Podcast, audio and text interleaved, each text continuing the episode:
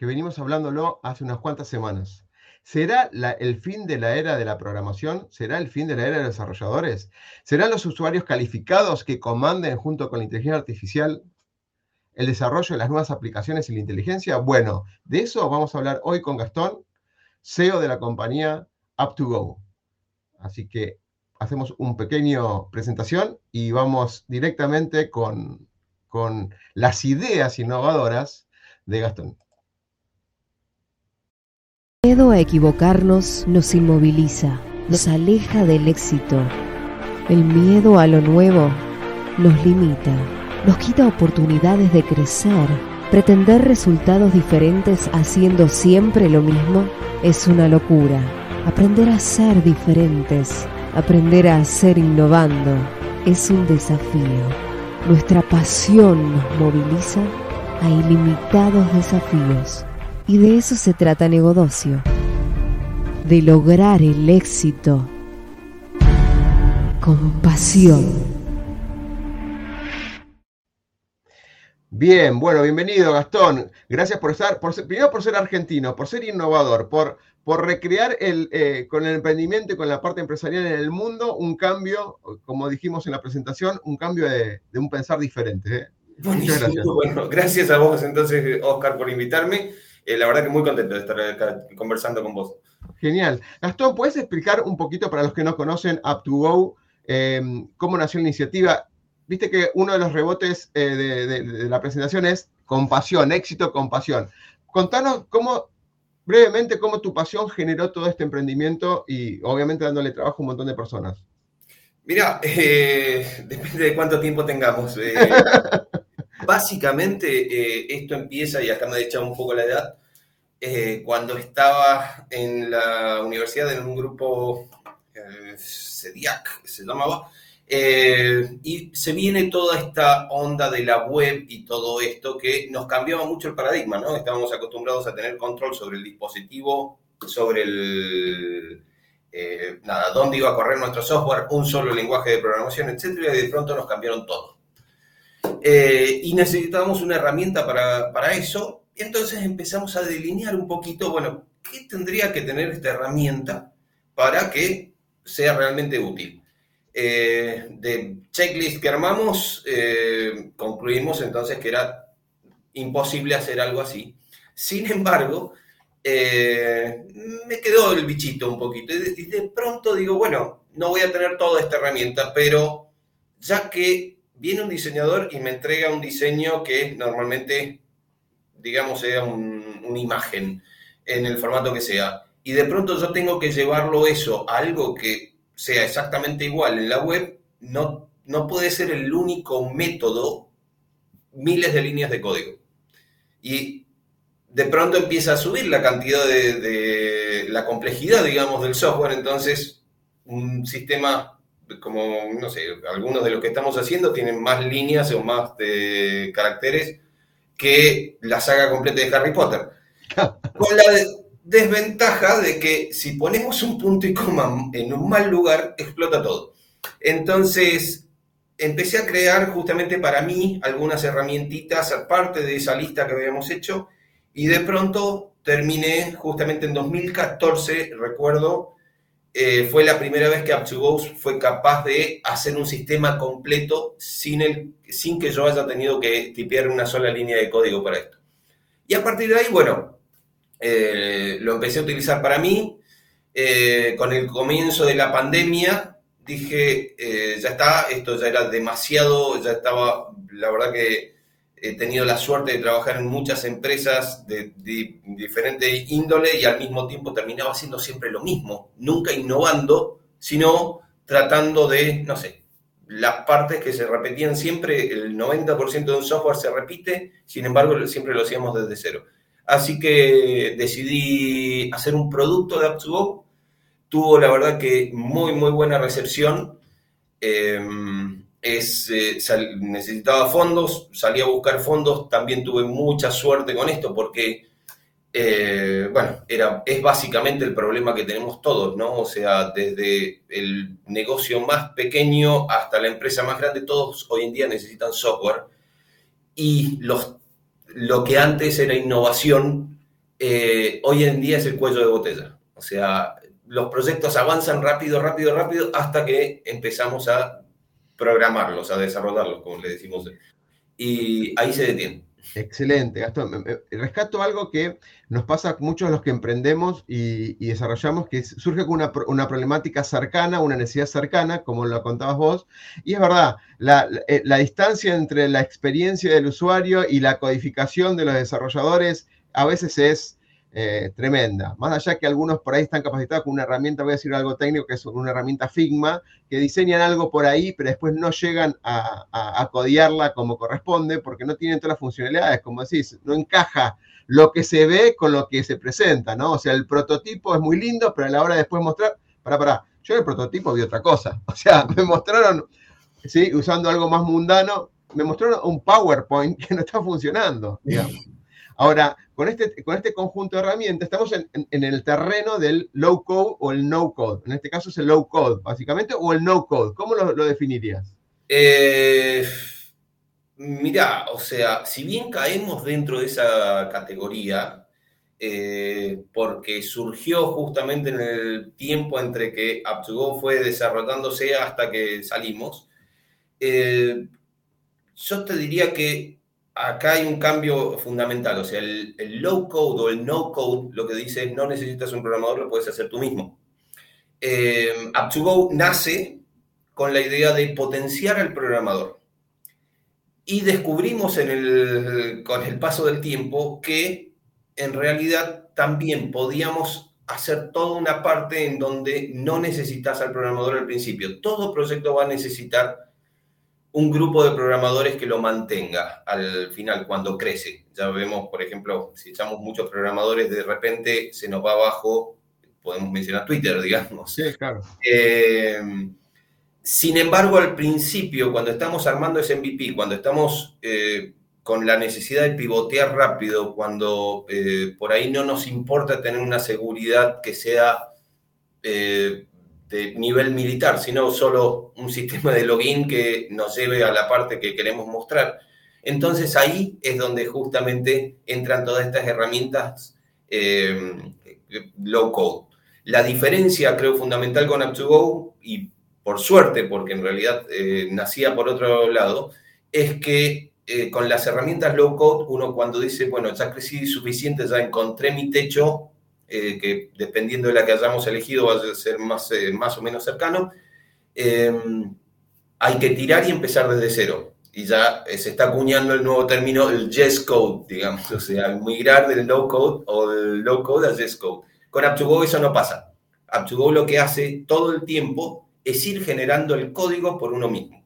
Entonces, el paradigma de programación no cambia en ningún momento. Uno diseña su sistema de la misma forma que lo diseñaría un programador, un grupo de programadores. Lo que ahorra Up2Go es el tipeo de esas cientos de miles de líneas de código. Eso lo hace Up2Go automáticamente, digamos. Vamos a ir a un terreno de pensamiento así futurista, ¿no? uno, uno de los artículos que escribiste, que publicamos en CXO, que es Inteligencia Artificial, el fin o el rescate del programador esto viene de muchas controversias que vengo analizando con otros profesionales como vos en el mercado. Y vos me dijiste, empezamos 2014, 2013 con la problemática, no veíamos naturalmente lo que iba a pasar con esto de, eh, llamémoslo OpenAI, pero toda la movida de, inteligencia artificial, ¿no? ¿Cuáles crees vos, sí, que es la, lo que va a suceder con este grupo de programadores, desarrolladores, si bien sabemos que es un nivel alto de cotización en el mercado, son pocos, ¿sí? se, pelean casi todos por tenerlos, por los pocos que se tienen. ¿sí? ¿Cuáles vos crees, haciendo honor a este, a este artículo y a tu pensamiento, es, si podías profundizar un poquito más, cuál es la evolución de lo, que crees que va a ocurrir en los próximos años al respecto de esto y por qué es tan importante este tipo de herramientas como la que vos creaste? Ok. Eh bueno, esto del, del EI en realidad viene, o sea, el test de Turing que justamente estaba ah, armado para probar un EI viene de 1950. Que eso quiere decir que el miedo, digamos, viene eh, ocurriendo desde hace ya bastante tiempo. Es más, Isaac Asimov en los, voy a adivinar, 70s u 80s, cuando yo lo descubrí, armó toda su carrera basada en esos, en esos Sí, claro. Eh, yo creo que hoy en día, si bien hemos visto muchas veces eh, eh, y hay estar integrado, digamos, en nuestras vidas y aparece y desaparece como pequeñas modas, y algo va dejando, o sea, siempre quedó algo, y ahí se viene utilizando desde hace bastante en otras áreas. hoy en día llegó a nivel popular. Hoy en día llegó a un nivel en donde ya se pueden empezar a crear herramientas útiles con esto. Eh, no digo herramientas, eh, bueno, ChatGTP es el que todos conocemos porque es una herramienta divertida, o sea, entretenida, eh, que puede llegar a ser útil en ciertos ámbitos. ahora, con este poder, perdón, con este poder y una rápida eh, metodología para crear software, entonces sí, estamos llegando a este, diría, este momento de singularidad, eh, en donde vamos a poder crear tan rápido como imaginemos, y ahí es la parte en donde se pone interesante, o sea, el AI en sí debe ser tomado como una herramienta para lograr algo y podemos entonces justamente eso, avanzar, podemos eh, potenciar todo, casi cualquier ámbito, digamos, de, que veamos en lo comercial o en lo que es casi en nuestra vida, ¿no? Eh, podemos agarrar es un pequeño mercadito que con estas herramientas y al acceso que ya tenemos, digamos, a toda la información mundial, pueden ayudarse a tomar decisiones como si fuesen una gran empresa.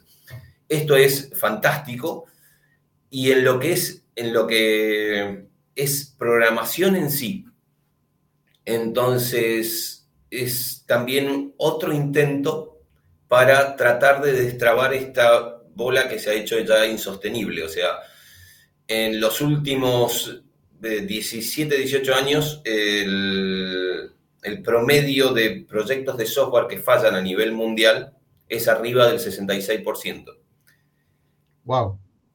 y eso pasa en todo tipo de, empresas. O sea, un caso muy divertido de un gigante de la informática, eh, es que intentaron hacer su incursión en la nube y falló. Tiraron todo, empezaron de nuevo otro año, fallaron y cada el fallo de esta empresa eran varios cientos de millones de dólares. El tercer año directamente fueron y compraron otro que ya lo tenía resuelto. Entonces, si les pasa a ellos, imagina a una pequeña empresa que depende del éxito para poder sobrevivir al próximo año. Totalmente. Eh, entonces, tratar de bajar esos porcentajes ha sido todo lo que, lo que ha estado en el foco de la, industria por los últimos años, por eso implementamos nuevas tecnologías, nuevos estándares, tratamos con nuevos frameworks, etc. Eh, y ahí yo creo que es un avance significativo, sin embargo, hay que tener cuidado porque EI se basa en el conocimiento humano anterior. Si lo utilizamos como una herramienta para llegar más rápido a la parte de innovación, entonces esto es justamente el punto de inflexión o el punto de pivot para poder empezar a, recuperar ese terreno que solo eh, hoy en día lo tienen los gigantes, las grandes empresas. Eh, si nos fijamos, eh, la web antes eran millones de pequeños sitios y todos éramos iguales, todos podíamos, eh, teníamos la oportunidad de competir. Hoy en día podemos reducir esa lista a cientos.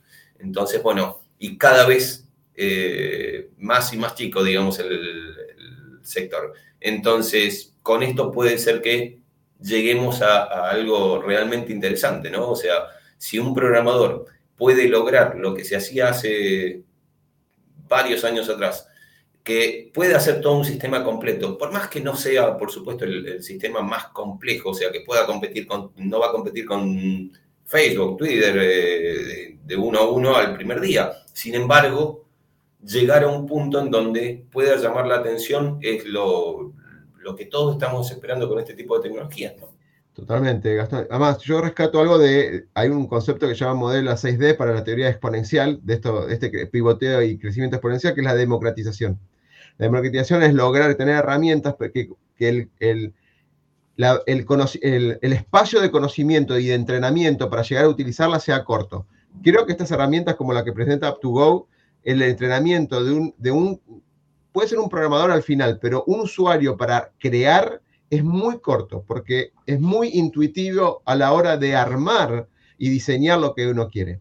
Y lo que siento un poco es que quizás a veces las necesidades de innovación hoy puntual no hay que recrear un ERP completo, por decirlo de esa manera, sino que hay necesidades muy puntuales en un montón de áreas que alcanzaría con un logueo, una autenticación, una serie de filtros y una consulta a varias bases de datos. Y, eso resolvería un montón de, cosas, al menos en una etapa de automatización y, evolución de procesos. Con lo cual, yo lo veo mucho más práctico porque evit, no tenemos el, nivel técnico o tenemos menos requerimiento a nivel técnico, el usuario ya directamente traslada su necesidad, su requerimiento a lo que va a hacer, ¿sí?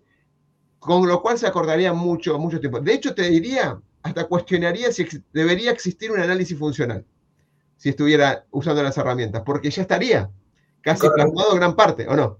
Exacto, o sea, todo ese, eh, desde el análisis funcional, todo, toda la metodología que se utiliza hoy en día es justamente tratando de no tener que hacerlo al final cuando ya tenemos 5 millones de líneas de código y que un cambio pequeño eh, impacta de forma muy grande. Entonces, por eso se intenta eh, al principio.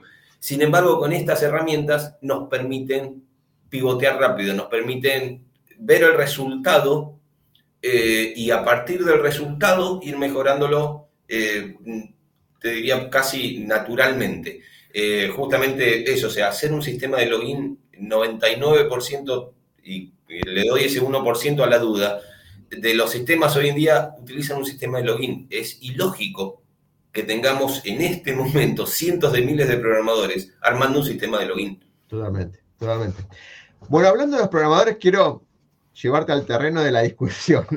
Okay, vamos. Hay, algo, algo súper interesante que me gustó, que seguramente eso fue hace un par de meses, con lo cual fue el año pasado este artículo, el que escribiste, pero hablaste de dos tipologías de desarrolladores que comparto, pero como que de ver, ahora hay, un, hay algo más. Una que los llamamos crafters y otros los speeders, ¿sí? Como dos, ¿sí? Como los, los expertos en código y los aceleradores, ¿sí? Explicarles un poquito esos dos perfiles con estereotipate y después cómo cambió eso con la llegada de herramientas como de como Copilot o herramientas que ayudarían más al, desarrollo del programador, digamos. ¿no? Yo le llamo superpoderes, pero no quería sacarte de, los dos estereotipos que habías armado.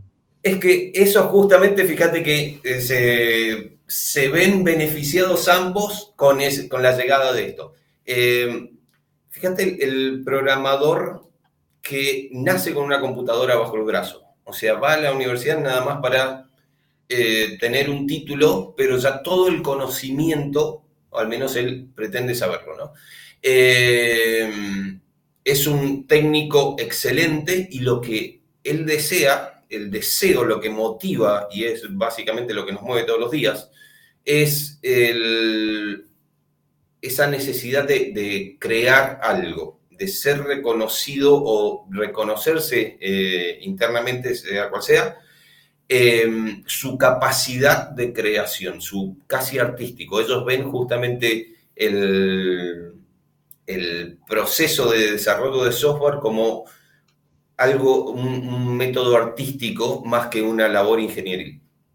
Em, de ellos justamente obtenemos básicamente todo el open source, entonces hay muchos. Son los que con la, necesidad que tienen de, crecer, eh, de crear, los lleva a crear y luego todos nos nutrimos, digamos, de ese conocimiento, ¿no? Ellos buscan la tabulación perfecta en el software, ellos buscan eh, que todo funcione perfecto porque ahí en, en, ese código está su identidad. Y te, te, te, voy a frenar algo porque vos estás del lado bueno, digamos, pero sabemos que muchos codificadores junior copian y pegan de los, de los semi-senior o los que son, digamos, más expertos en su base de Git o copian y pegan o buscan en los buscadores de código, copian y pegan y toman de los referentes. Con lo cual no hay mucha, la parte de creatividad, que es el arte que tiene el verdadero desarrollador, en muchos casos está perdiendo porque no, porque aprenden a codificar, pero no a pensar el arte del desarrollo, por ejemplo, ¿no? Correcto, correcto. O sea, los, o sea hoy en día lo que veo es eh, los algoritmos se usan, no se crean. Eh, qué buena para titular. Lo voy a titular así, ¿eh? Los algoritmos se usan, no se crean. Ok. Eso, eso era una forma rápida de, resumirlo, ¿no? Eh, pero es eso, o sea, el crafter básicamente está buscando mejorar algún algoritmo. Al crafter, si Copilot lo viera, lo que tendría que hacer es contarle a él cuántas personas están utilizando su pedazo de código. Totalmente. Y con eso lo, tienes, pero súper contento eh, porque es lo que está buscando, es que la gente reconozca su grandeza, su conocimiento, eh, lo que esté buscando él a través de su código. Pensemos algo futuro. ¿Vos, crees que las si lo tomo como arte, porque lo estoy pensando ahora y nunca lo pensé esto, ¿eh? salió de esto, de este, este encuentro, que los, verdaderos desarrolladores armarán sus librerías y de alguna manera con un estilo NFT o blockchain, llamémoslo descentralizado, podrán identificar quién usó su código en, alguna, en algún momento de la historia de esto. Porque no estaría mal, ¿eh? eh no porque lo, quiera cobrar, lo que lo quisiera cobrar, sino porque lo, quizás por el reconocimiento más que nada. Eh, eso es básicamente el core de Artugo, así que ya está hecho. Listo, perfecto. Me lo pensé recién, ¿eh? Nunca lo pensé. de tus ideas salió esto, ¿eh? Es, eso, o sea, eh, si eh, bueno, también entrando también en la parte que tengo que hacer, que es básicamente promocionar mi producto, ¿cierto? Eh, la idea es eso, o sea, hay esos creadores en donde eh, ellos crea, alimentan ese App2Go solo eh, con la. porque confiamos en ellos mucho más que cualquier empleado pago. Ellos van a hacer algo que sea perfecto, no porque tienen que cumplir un horario, etc. Como dijiste recién, el poder de la comunidad.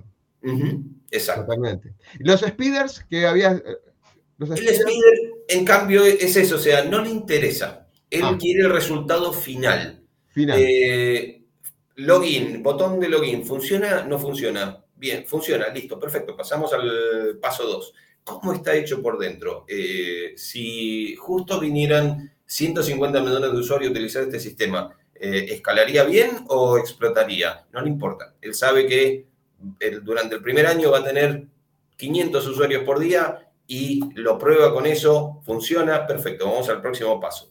Es el, el que justamente se alimenta de o se retroalimenta con el crafter. El crafter es el que quiere hacer ese sistema de login que la NASA estaría sorprendida.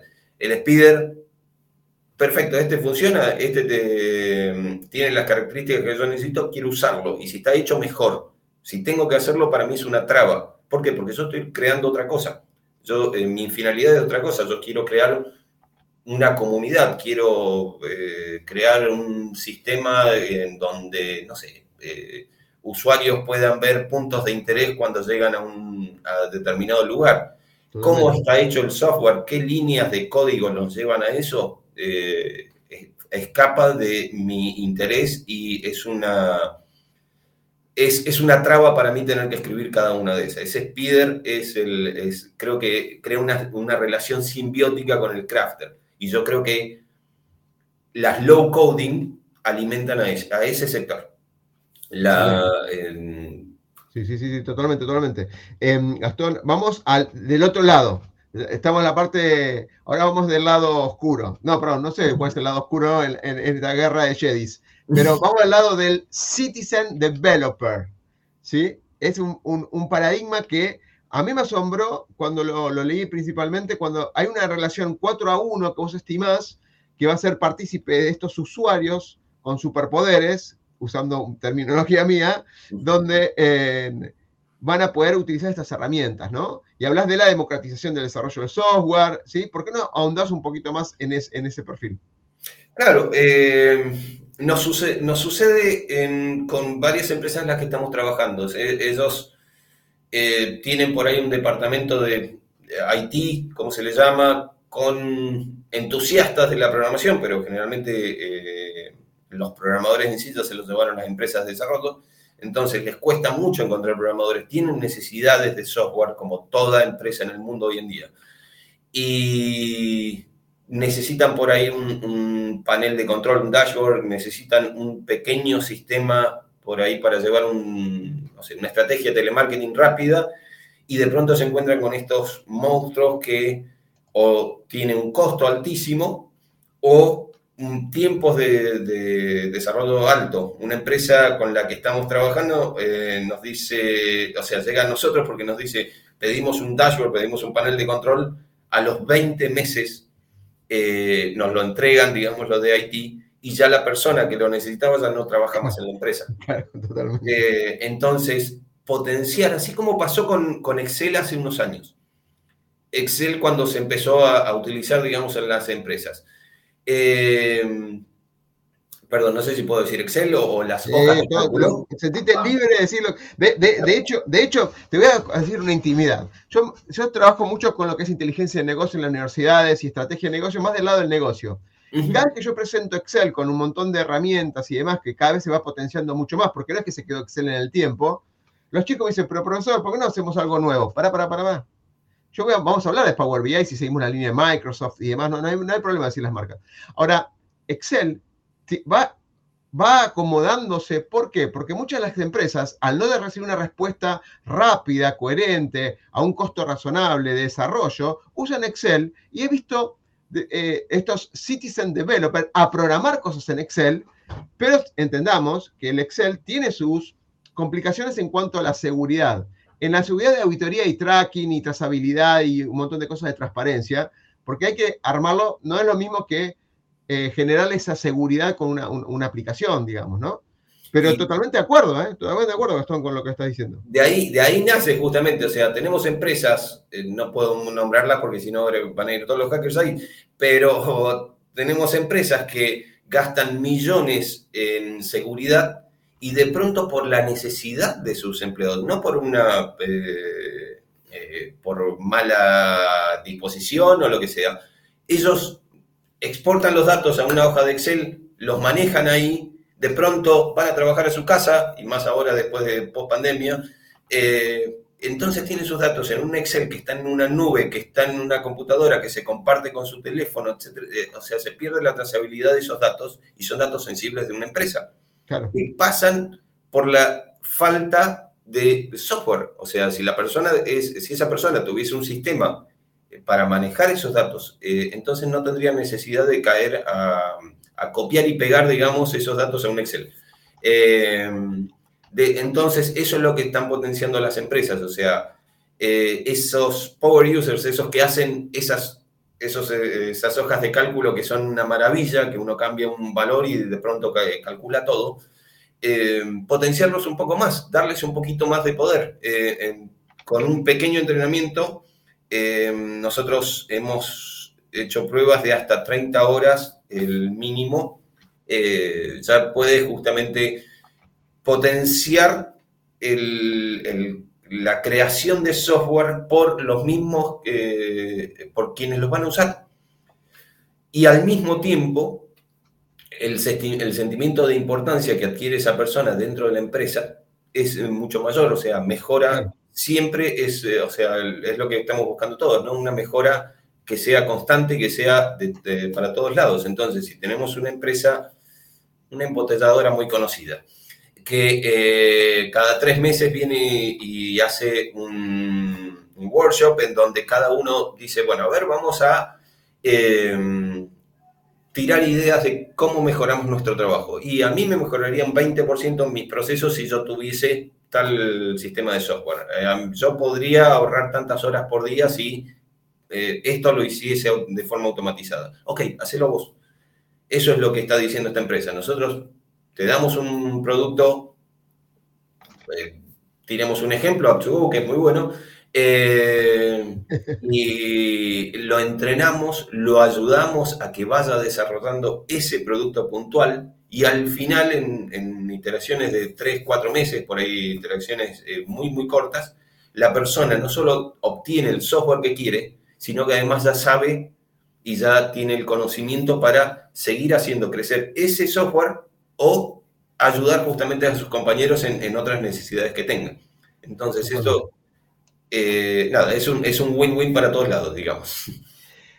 Bien, te voy, a, ahí pongo en pantalla, te voy a dar el, lo voy a poner en un costado. Lo que pasa es que nos va, si lo pongo en costado va a estar un poco apretado a nosotros. Pero bueno, tomemos respiro, ahí estamos.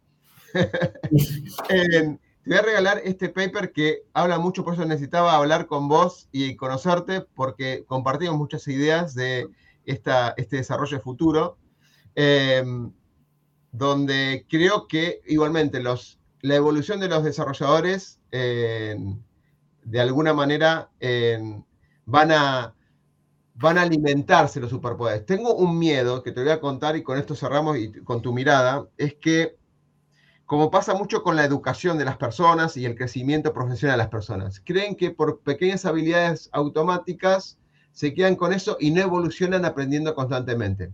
Lo que vos marcás, Gastón, de que la comunidad alimenta el aprendizaje es fundamental, porque eso genera un espacio de creatividad y desarrollo constante todo el tiempo.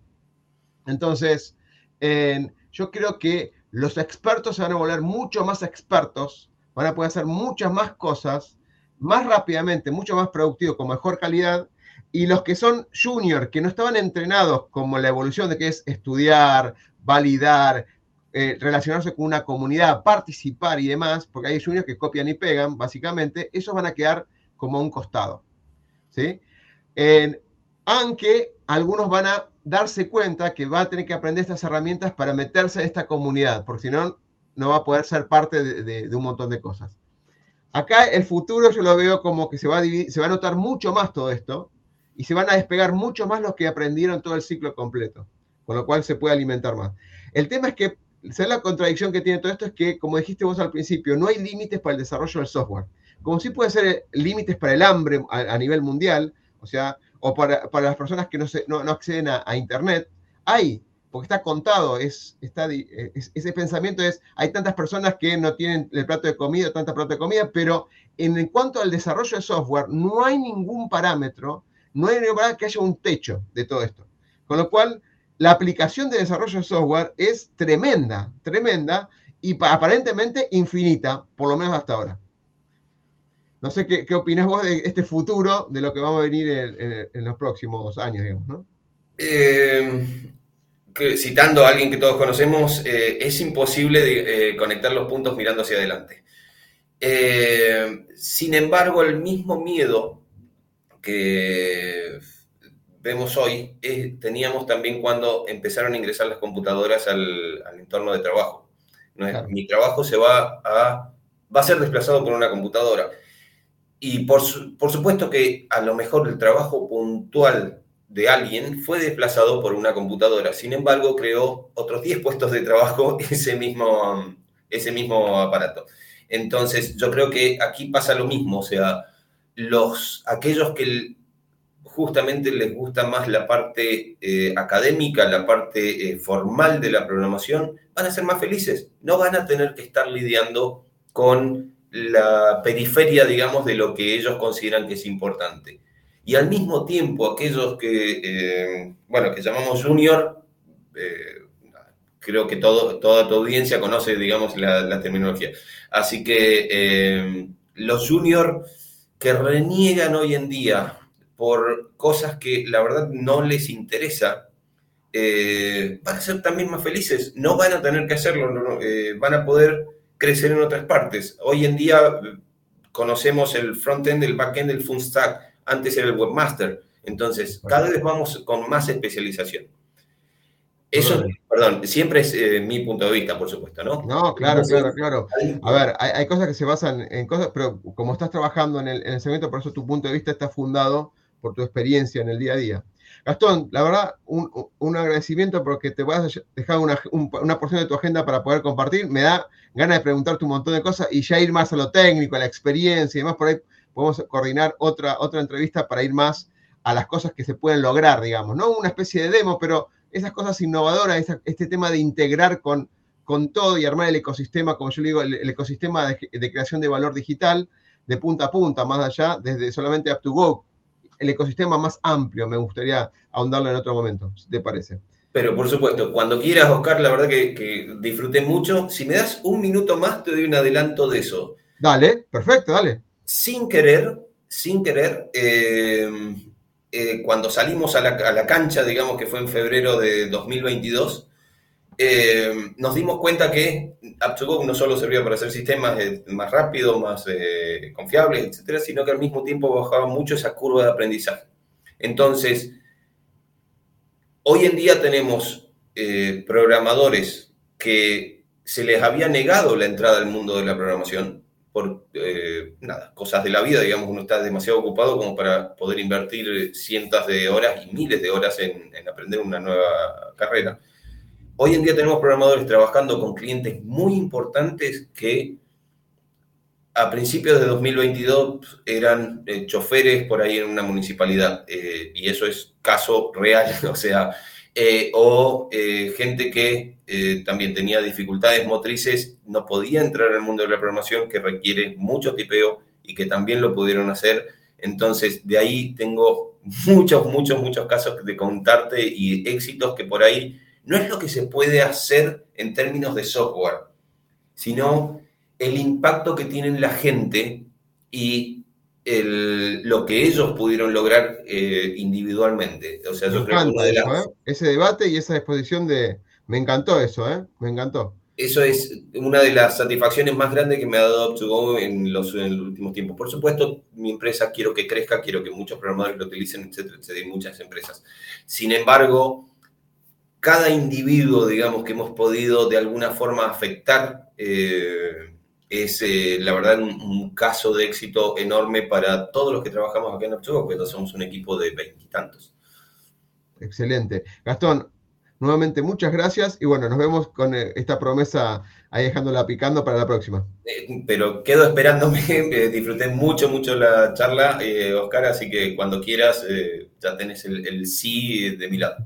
Gracias.